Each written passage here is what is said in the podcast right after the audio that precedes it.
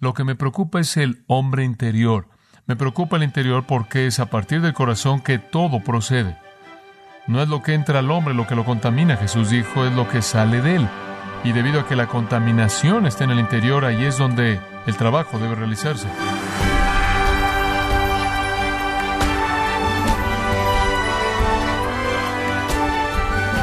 Sea usted bienvenido a esta edición de Gracia a vosotros con el pastor John MacArthur.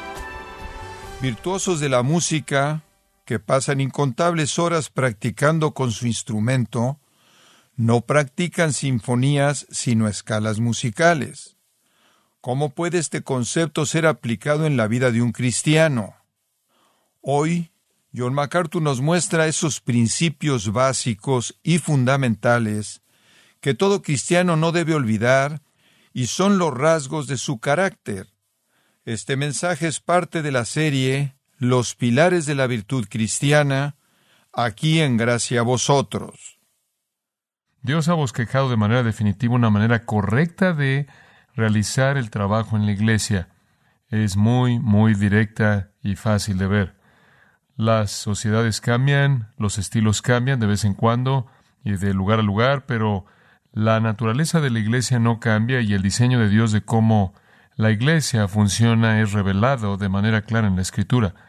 Hay varias maneras en las que la iglesia es descrita metafóricamente en la Biblia, como un rebaño, como una familia, como una casa, como una familia, como un templo y demás, incluso como una vid y pámpanos, pero la metáfora más rica para la iglesia es la idea del cuerpo, que somos como un cuerpo físico pegados a la cabeza, la cabeza es Cristo y su vida y dirección y guía fluyen por el cuerpo y entonces hemos tomado esta metáfora y la hemos extendido un poco en nuestra serie de la anatomía de la iglesia.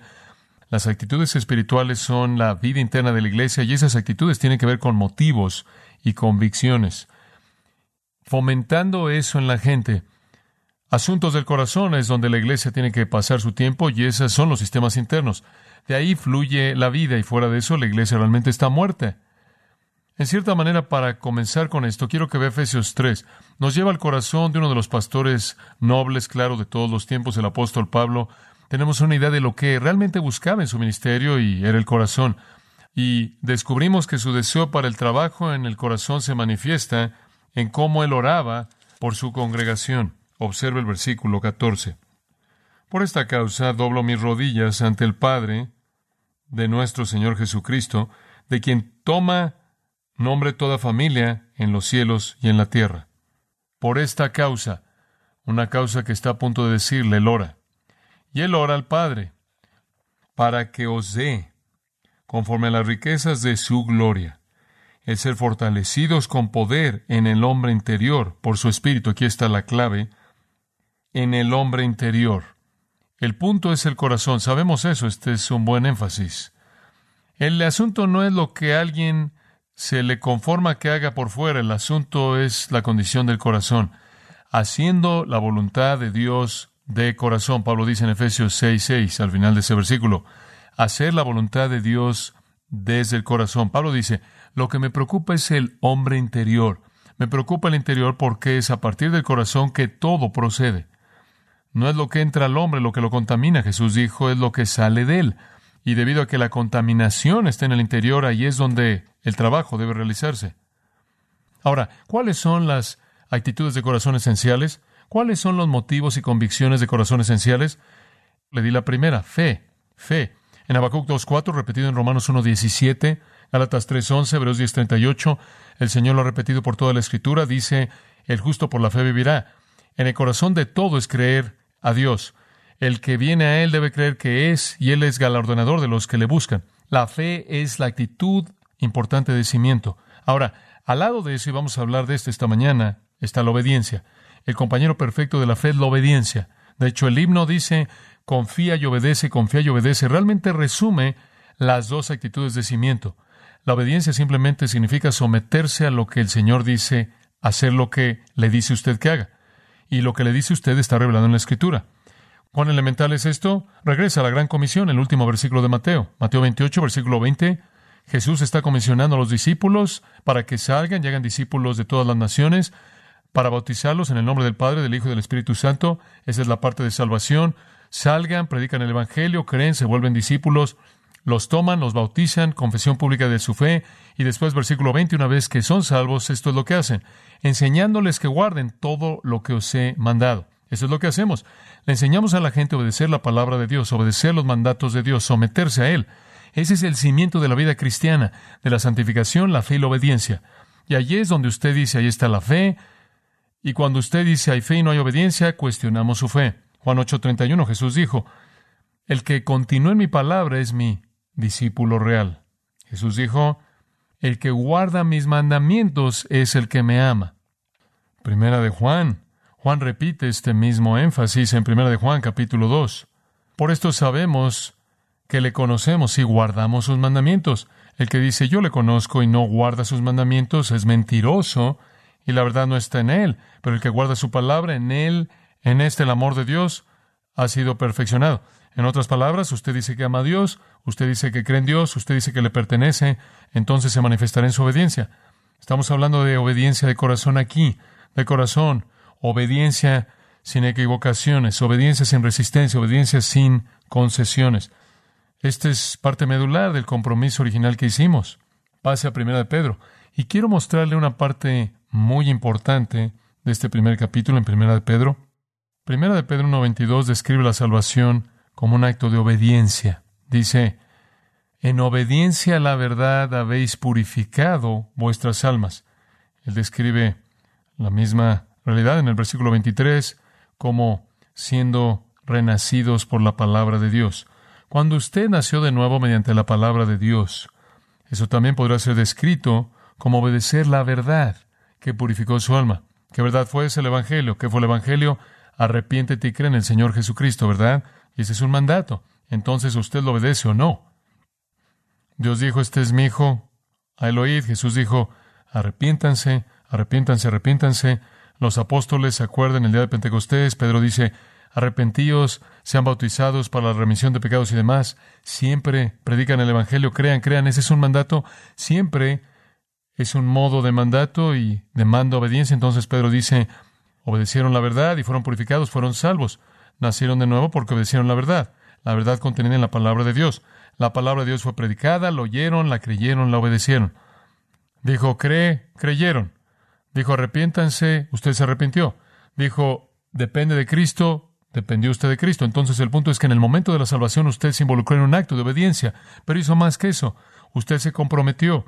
Pero esa obediencia solo fue el comienzo, no algún acontecimiento aislado. En otras palabras, en el momento en el que se comprometió con obedecer el Evangelio, usted también afirmó a Cristo como Señor, ¿verdad? Usted vino y reconoció que Él era su Salvador y que no había otra manera de ser salvo de sus pecados, y usted iba camino al infierno, y la carga de su pecado era tan abrumadora, y entonces usted dijo, no puedo salvarme a mí mismo, no puedo liberarme del pecado, solo tú puedes, solo tú eres el Salvador, y por favor perdona mi pecado, me arrojo en tu misericordia, me arrojo en tu gracia, por favor perdona mi pecado, en base al hecho de que moriste en mi lugar. Y usted reconoció a Jesús como Salvador, pero al mismo tiempo usted también reconoció que Él es Señor y amo, y usted dijo, te voy a seguir, te voy a seguir. Tengo la confianza de que ningún cristiano en el momento de la salvación entiende las implicaciones completas de lo que ese compromiso significó. Usted no sabe lo que significa en ese punto, pero el compromiso está ahí. ¿Por qué? Porque el Espíritu Santo lo ha producido. El Espíritu Santo ha producido el sentido de que usted ahora se está volviendo un siervo de Dios, y usted ahora se está volviendo un siervo de Jesucristo, su amo, y reconociéndolo como su Señor. Y usted ha entrado en un lugar de obediencia. Eso es parte del pacto de salvación. La parte de Dios, te salvo, perdono tus pecados, te doy vida eterna mediante la obra de Jesucristo. Su parte, usted se arrepiente y se somete para seguirlo a Él. Eso es la salvación. Cuando usted vino a la salvación, eso es lo que usted hizo. Eso es lo que usted hizo. Se comprometió a obedecer, aunque no entendió usted de manera plena todas las implicaciones involucradas en eso. Pero regrese de nuevo a Primera de Pedro, pasando de los versículos 22 y 23 al versículo 1 y 2. Esta es una porción muy, muy importante de la Escritura. Conforme Pedro comienza a escribir al final del versículo 1, él comienza a hablar de este asunto de la salvación, él comienza con la elección. Él le habla a los expatriados los creyentes dispersos que son escogidos. Entonces Él está comenzando a hablar de la salvación aquí y comienza con la elección. En la eternidad pasada, Dios escogió quién sería salvo y lo hizo, versículo 2, según su presencia. La presencia no significa que todo el mundo actúa de manera independiente y Dios vio hacia adelante y vio lo que iban a hacer. Dijo, oh, eso es lo que van a hacer, entonces si esto es lo que van a hacer, esto es lo que voy a hacer. La presencia es una relación predeterminada. Pre o antes significa antes de que nacimos, antes de que llegamos a tener una opción, antes de que hicimos o no hicimos algo, Dios predeterminó conocernos. De la misma manera en la que Él dice Israel, solo he conocido, no quiere decir que son el único pueblo en el planeta que él conoce, significa que son los únicos con quienes tiene una relación personal. Es lo mismo que Caín conoció a su esposa, lo mismo que María, embarazada y José, nunca la había conocido. Es el mismo conocer que en Juan 10, en donde mis ovejas oyen mi voz y yo las conozco, es el conocer de intimidad. Y Dios en su plan escogió en base a una relación predeterminada.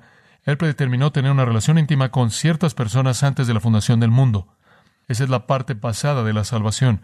La parte presente entra en la frase mediante la obra santificadora del Espíritu. Eso que estuvo en el decreto de Dios en la eternidad pasada entró en el tiempo mediante la obra del Espíritu. ¿En qué sentido? Fuimos santificados por la obra del Espíritu.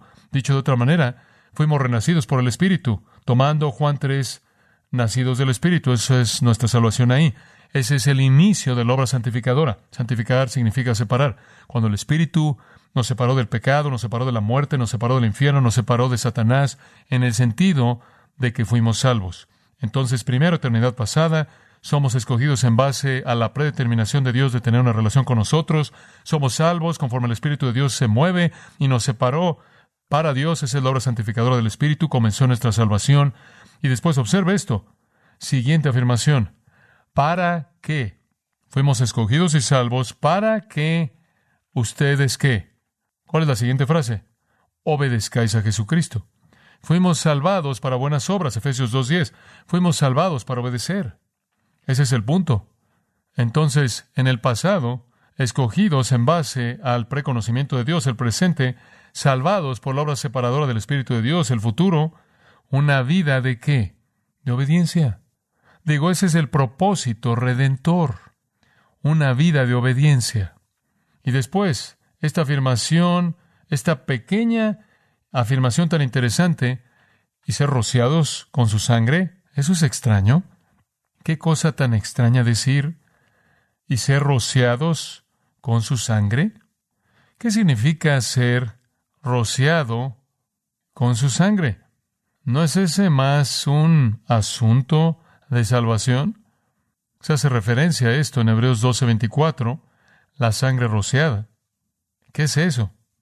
Hay una respuesta a eso y está en Éxodo 24 y a eso está haciendo referencia Pedro. Vaya Éxodo 24 es un texto muy importante y uno muy interesante. En Éxodo 24 y vamos a descubrir lo que ese rocío de sangre es. En Éxodo 24 Moisés ha estado en el monte y recibió la ley de Dios. Dios le ha dado al hombre su ley. Incluye los diez mandamientos y el resto de la ley que Dios dio, y en esa ley Dios ha revelado su voluntad en términos muy específicos. Obviamente, antes de la ley mosaica, Dios había revelado sus caminos y su voluntad en muchas maneras diferentes, pero ahora todo va a ser escrito de manera específica absoluta en la ley de Moisés. Entonces Moisés subió al monte, recuerde usted, el monte Sinaí, y se le dio la ley de Dios. Después Moisés bajó. Comencemos en el capítulo 24, versículo 3. Moisés vino y toda esta ley, esta ley masiva, toda la ley que vino a través de Moisés, la ley ceremonial y la ley moral y todas las leyes de la vida social, todo. Moisés vino y le relató al pueblo todas las palabras que Jehová le dio y todas las ordenanzas, y todo el pueblo respondió a una voz y dijo, todas las palabras que Jehová ha hablado, haremos. Ahora este es un momento muy importante. Moisés desciende, y me imagino que por la obra del Espíritu Santo pudo recordar todo, y él relata todo, toda la ley de Dios, al pueblo. Y de manera unilateral, con una voz, dijeron, haremos todo eso. Y hacen un pacto público.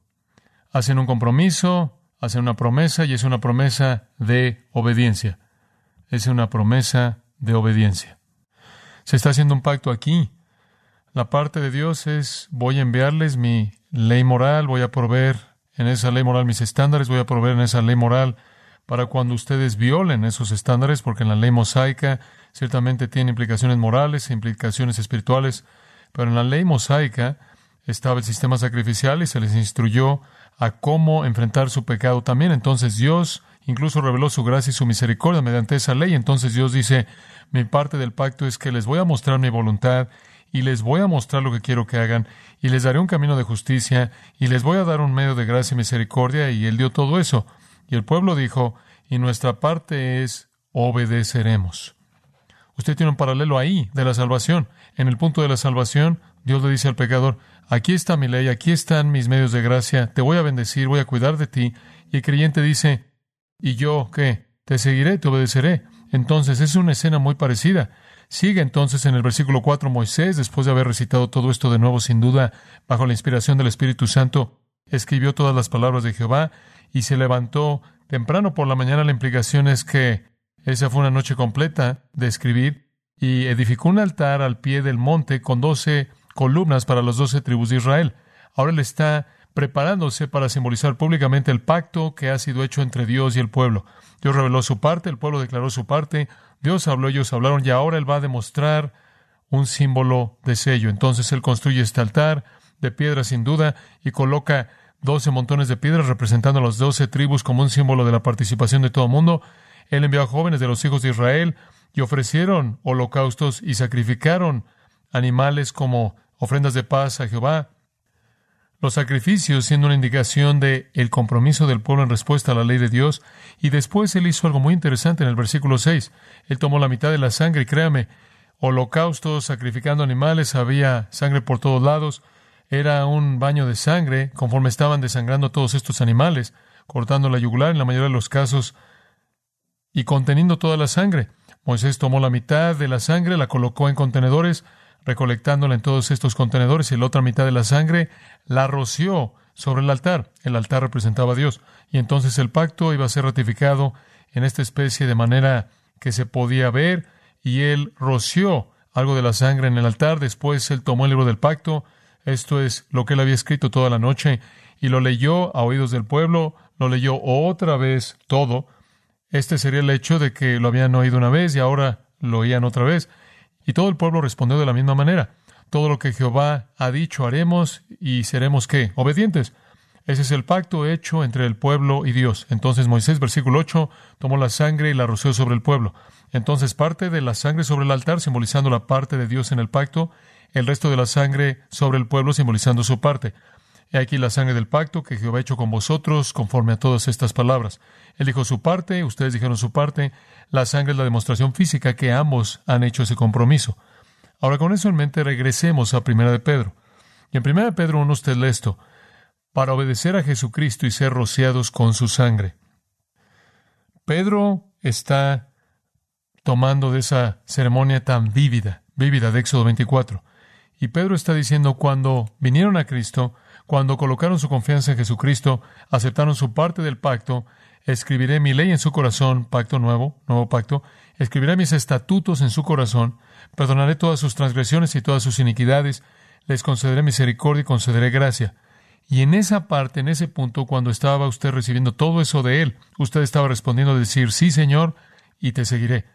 Y ese fue el pacto de salvación. Te confieso como Señor.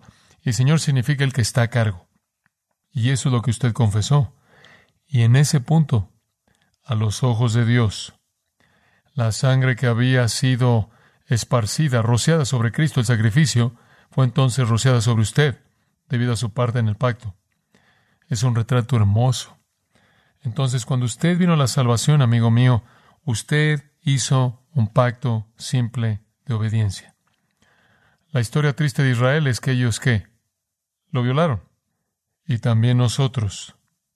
Y también nosotros. Si hay algo que tiene que ser el compañero de la fe, debe ser la obediencia. Porque esos dos fueron los compañeros cuando fuimos salvos, ¿verdad? Fe en el Salvador como el único que nos salva. Compromiso con obedecer al Señor como nuestro Rey. La obediencia y de corazón es lo que deseamos en la iglesia. Deme usted una iglesia llena de personas cuyos corazones están concentrados en la obediencia y le mostraré una iglesia con poder y gozo. Observe Romanos 6:17. Voy a darle unas cuantas más y vamos a acabar. Romanos 6:17 en este asunto de la obediencia. Pero ve el versículo 16 en primer lugar. ¿No sabéis que si os sometéis a alguien como esclavos para obedecerle, sois esclavos de aquel a quien obedecéis? Eso es bastante obvio. Usted se vuelve el esclavo de alguien. La palabra primordial es obediencia. Cuando usted se presenta como un esclavo a alguien, el asunto es lo que usted hace lo que le dicen. Y después él presenta esa ilustración simple, una doctrina espiritual en el versículo 17. Pero gracias a Dios, que aunque erais esclavos del pecado, habéis obedecido de corazón. Me encanta esa frase, debería subrayarla. Obediente del corazón, porque es su deseo, porque a usted le encanta ser obediente, porque es desde adentro. Habéis obedecido de corazón aquella forma de doctrina a la cual fuisteis entregados. De hecho, versículo 18, se volvieron esclavos de justicia. Cuando usted vino a Cristo, usted entró en una nueva obediencia. Usted antes había sido obediente a la carne, al mundo, al diablo. Usted había sido obediente al pecado.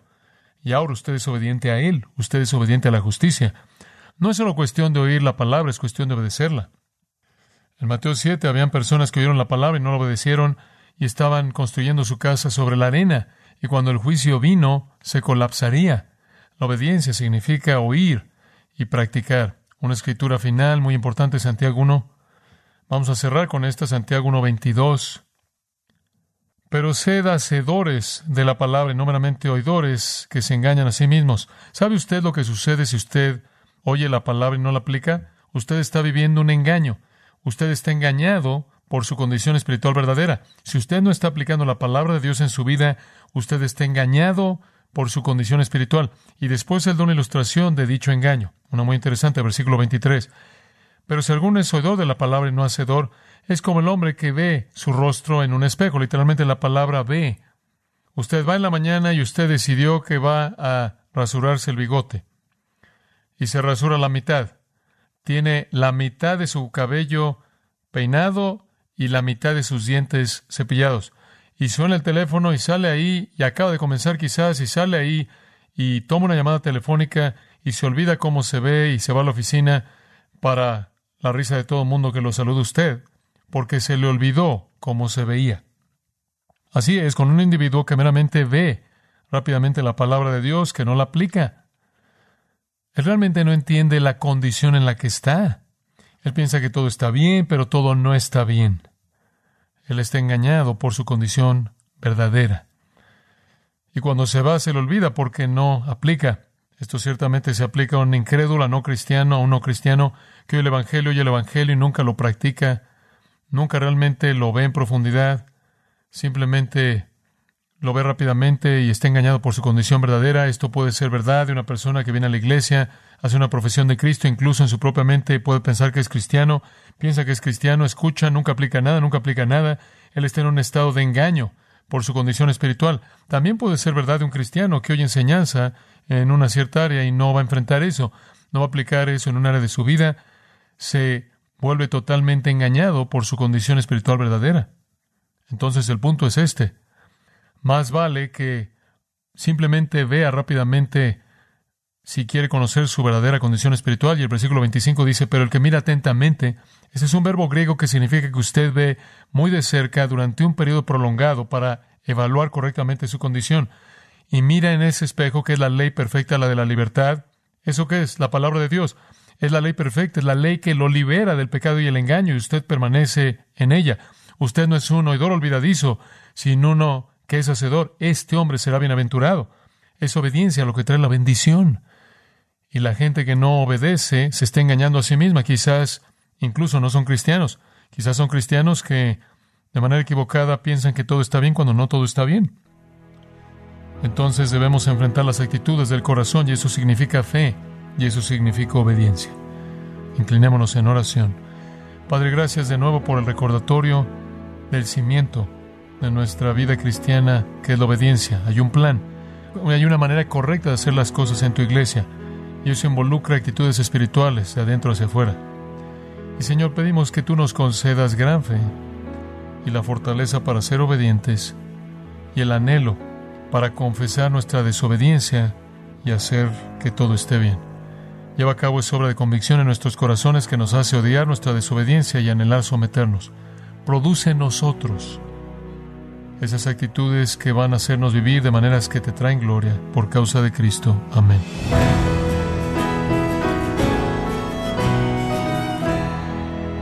John MacArthur destacó que si bien las buenas obras no pueden salvarle, la salvación en Cristo produce buenas obras en la vida de todo creyente. También enseñó que Dios le enseña al creyente a ser obediente y le muestra el porqué de la importancia de la obediencia. Nos encontramos en la serie Los pilares de la virtud cristiana, aquí en Gracia a vosotros. Este oyente, permítame compartirle esta carta que nos envió Samuel Romero desde Nogales, México, quien dice lo siguiente. Buenas tardes, hermanos en Cristo, solo para felicitarlos por su obra tan maravillosa que el Señor Jesús les ha encomendado para sus vidas. Yo estuve en prisión y fue de gran bendición para mi vida los sermones que salían en la radio. Quiero agradecer al pastor John MacArthur y darle la gloria a Cristo Jesús por su vida. Pido oración por mis hermanos en la prisión en Tucson, Arizona.